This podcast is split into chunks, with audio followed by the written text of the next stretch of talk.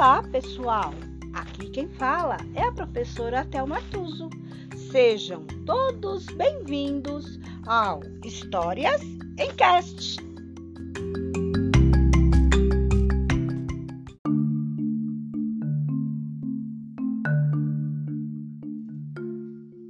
História de hoje: Os Doze Trabalhos de Hércules, uma adaptação de Leonardo Chianca. Capítulo 6 A Corça de Serineia. Euristeu assustou-se tremendamente ao, ao ver despejadas diante de si inúmeras cabeças mortas da hidra de Lena. Mandou enterrá-las bem longe do seu reino e ordenou a Hércules um terceiro trabalho: caçar e trazer vivas a corça de Serineia, o animal consagrado por Artemis, a deusa da caça. Essa corça era a mais veloz e mais encantadora criatura do mundo. Sua cabeça era adornada por maravilhosos chifres de ouro maciço e tinha cascos de bronze que garantiam que corresse sem se cansar. Foi uma prova de paciência. Durante um ano inteiro, Hércules perseguiu incansavelmente a corça, seguindo-a por montanhas e desfiladeiros, cruzando rios, embrenhando-se em florestas, vales e grandes planícies. O animal sagrado nunca dava sinal de cansaço e o herói pacientemente acompanhava-o sem nunca perdê-lo de vista.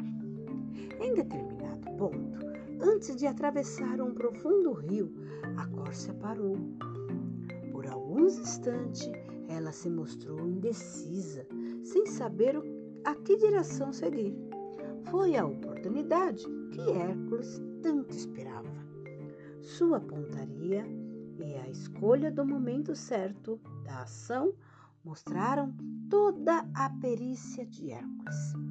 Perseverante, ele esperou que a corça desse um salto e disparou bem na hora em que as quatro patas do animal se uniam no ar.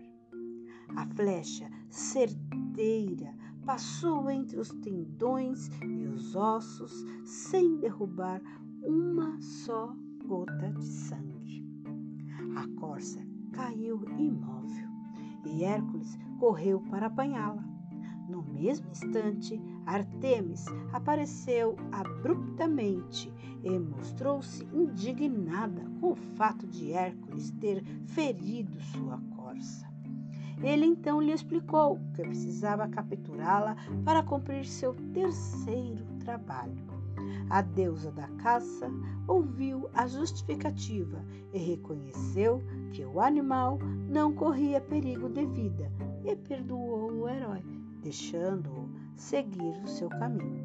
Hércules pegou a corça com cuidado e levou-a para Micenas.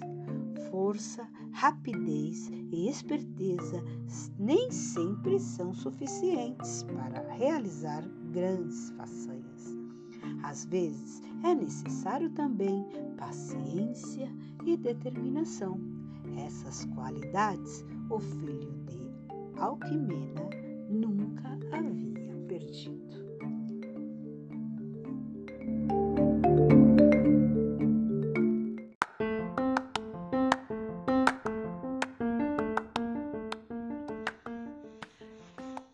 E por hoje é só.